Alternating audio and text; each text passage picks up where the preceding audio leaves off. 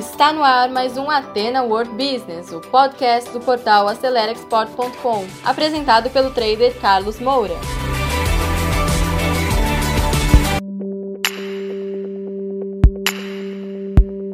Então vamos lá, pessoal. Vamos falar sobre quatro erros que os negociadores cometem no comércio. Eu quero é, frisar essa palavra comércio.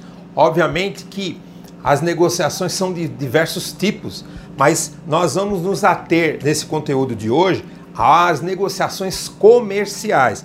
Você pode aplicar, obviamente, a teoria das negociações em qualquer tipo de negociação, mas a negociação comercial tem uma característica diferente e nós vamos focar no comércio, sobretudo no comércio exterior, exportação e importação. Então vamos lá, sem perder tempo. Primeira coisa que você precisa, tá? É prestar atenção é que toda negociação ela tem objetivos e eu vou colocar aqui para começar alguns pontos críticos que envolvem as negociações internacionais tá? que são os objetivos que toda negociação internacional deveria ter, tá certo? Primeiro ponto crítico, tá? Continuidade dos negócios no médio e longo prazo. Você precisa nas negociações internacionais buscar a previsibilidade. Não, não dá para você começar um negócio do comércio exterior pensando em fazer apenas um negócio isso não vai trazer resultados financeiros esperados, tá? A, a continuidade ela é fundamental porque as negociações internacionais envolvem muitos aspectos. Existe a logística, existe aspectos de segurança, tá certo? Existem os, os, aspectos financeiros, são muitos aspectos envolvidos nas negociações internacionais. E para que elas tragam resultado para sua empresa, para o seu trabalho no comércio exterior, a previsibilidade. Os negócios precisam ter previsibilidade no médio e longo prazo. Negócio de curto prazo realmente não é o foco do comércio exterior. Segundo ponto importante: volumes adequados para viabilizar as operações em termos de logística, porque os custos logísticos nas operações internacionais, eles podem eventualmente ser elevados caso não exista um volume para justificar. O comércio exterior, ele vive de volume. O, os custos estão amplamente atrelados aos volumes. Operações de pequena monta, o custo de frete sobe muito. Então, você deveria buscar fazer operações do comércio exterior que envolvam bons volumes. Ou então, o produto vai ter que ter um valor agregado tão alto que compense o preço que esse frete vai ter. É diretamente proporcional. E o terceiro aspecto, tá? Terceiro ponto crítico nas negociações é a questão da margem de rentabilidade para viabilizar a parte financeira, seja na importação ou exportação. É muito importante você ter a questão da margem, porque muitas vezes eu já vi na minha carreira, eu estou no comércio exterior há 30 anos, é, determinados operadores, agentes comerciais, sejam contratados de uma empresa ou mesmo fórum, muitas vezes querendo exportar, no afã de querer exportar ou de viabilizar uma determinada operação, concordam até em vender sem ganhar, sem ter margem de rentabilidade. E aí tem um ponto de corte. Você jamais deveria vender com margem negativa. Não deveria. Porque a operação ela deveria buscar margem de rentabilidade, ou seja, lucro sem lucro não deveria existir. Então, essas são três premissas fundamentais que você deveria ter muito claro para poder dar seguimento ou não no comércio exterior. Tomando com base essas três premissas, vamos agora analisar quais são os erros tá, comuns que os negociadores cometem. primeiro ponto é não identificar objetivos comuns entre os negociadores, que são os pontos críticos que eu acabei de falar. E aí, deixa eu me é, dar um exemplo bem claro para você. Se a outra parte, ou seja, a outra empresa que você está tentando negociar, ela não tem objetivos comuns, por exemplo, você deveria buscar, no caso de exportação, por exemplo, mas mesmo na importação, operações de médio e longo prazo para poder viabilizar economicamente essa operação, tá certo? Agora, se a outra parte está querendo resolver apenas um, um problema pontual, isso já não vai ter consonância, tá? Então, primeiro ponto é, você está buscando operações de médio e longo prazo. A outra parte não quer isso.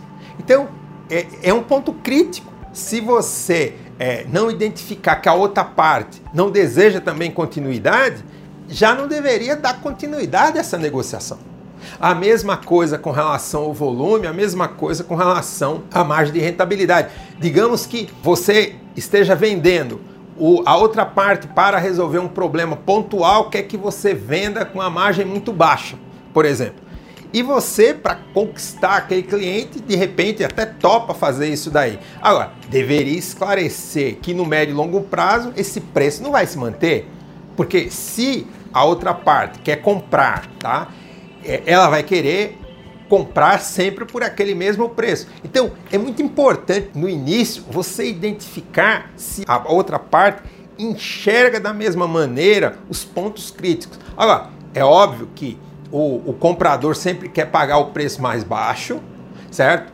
E você que quer vender, você sempre quer vender pelo o, o preço maior possível. Isso é óbvio. Porém, o mercado regula tudo isso. Então, o, o, preço de mercado é o que faz esse, essa balança. Porque quando o preço de mercado muda, por mais que ah, você, por exemplo, quer vender mais caro, mas o preço de mercado, a sua concorrência, vende por um preço menor, e aí estamos falando da concorrência de uma forma geral, você vai ter que se equilibrar, porque senão você vai sair fora dessa negociação. Então é muito importante não começar uma negociação que você não tenha clareza dos objetivos da outra parte. Esse é o primeiro ponto. Segundo ponto, não identificar os objetivos financeiros das operações. E outra coisa, não definir né, os objetivos financeiros da operação e o ponto de corte, seja em relação a volume, seja em relação a preço, seja em relação à continuidade, à, à frequência de compra. Então, esses objetivos tá, financeiros no início para você começar a negociar e outra coisa, saber qual é o ponto de corte. Ponto de corte é o quê? Qual é o ponto que eu vou sair daquela negociação e não vou dar continuidade? É fundamental isso daí. Se você não identificar muito bem para poder saber se você continua ou não numa negociação, você pode cometer um grave erro. Então tem que estar muito claro, principalmente o ponto de corte, para poder interromper uma negociação, tá certo? Terceiro aspecto, não planejar, tá? Muitas alternativas para viabilizar as operações. Então, exemplo, no caso, o teu cliente, no caso que você tá, esteja querendo exportar, ele quer comprar pelo preço mais baixo. Automaticamente ele vai ter que te dar mais volume, tá certo? E mais tempo de compra. E isso vai ter que ser contratado através de um contrato escrito, tá certo? Sem dúvida nenhuma. Então, você precisa ter tudo isso já previamente planejado para na hora da negociação a coisa ser rápida. Se você planejou essas alternativas para poder aceitar ou não uma proposta do seu comprador, é, isso pode fazer o tempo de negociação se estender muito. Isso não é desejável. Então você precisa gerar muitas alternativas antes, para na hora que você sentar na mesa de negociação, poder ganhar tempo e poder atender as demandas ou não da outra parte negociadora. Esse é o terceiro ponto, tá certo? Então, os três pontos fundamentais, tá? Com relação à parte prática da, das negociações são essas. E muitas vezes eu vejo esses erros acontecerem ao longo da minha carreira. Já vi outros negociadores, até colegas mesmo, cometendo esse tipo de erro. Muito bem. Agora, tem um outro erro que não é necessariamente ligado à parte é, econômica da operação, mas tem a ver, tá, com o relacionamento. Então, não cuidar deixa eu corrigir até aqui, não cuidar dos relacionamentos nas negociações e não conhecer o perfil tá, comportamental dos outros negociadores. É, eu, inclusive, nesse exato momento, gostaria de sugerir que vocês visitem, assim que vocês puderem, o nosso website, o acelerexport.com, e compre o nosso curso de negociação, onde a gente aprofunda essas questões que eu já falei, mas também as questões é, comportamentais dos negociadores, porque isso é fundamental, porque afinal de contas, uma negociação é um processo de relacionamento humano. E se o relacionamento não for bom, a negociação não prospera tem que ter um bom relacionamento. E agora eu vou passar rapidamente para vocês, tá? O que é isso? O que é conhecer o perfil negocial da outra parte? Existem quatro grandes teorias sobre perfil comportamental. Então, a primeira teoria, tá, sobre perfil comportamental foi feita pelo o Carl Gustav Jung, tá?